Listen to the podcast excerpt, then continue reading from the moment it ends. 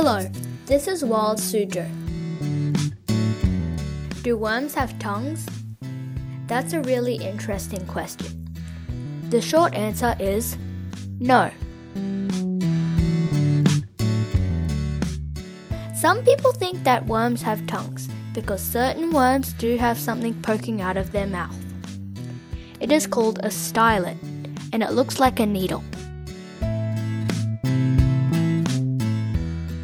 Worms that eat plants pierce the outside of the plant with their stylet.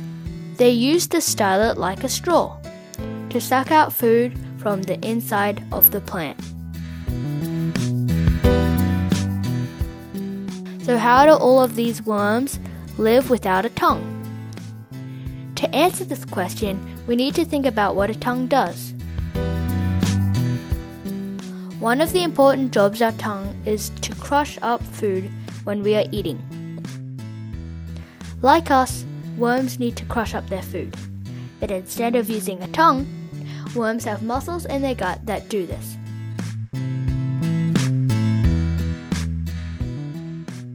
Another important job of our tongue is to taste food. That can help us work out if a food might be dangerous. Earthworms using special cells inside their mouth and other cells that are in their skin, as well as tasting. These cells also allow earthworms to smell.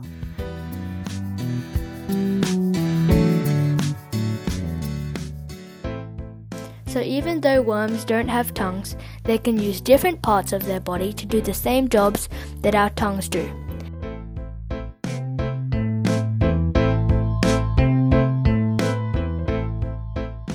Thanks for listening.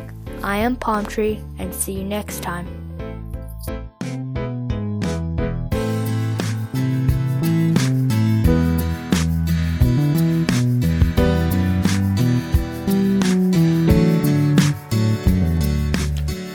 这里是荒野苏州自然英语频道，我是飞鸟。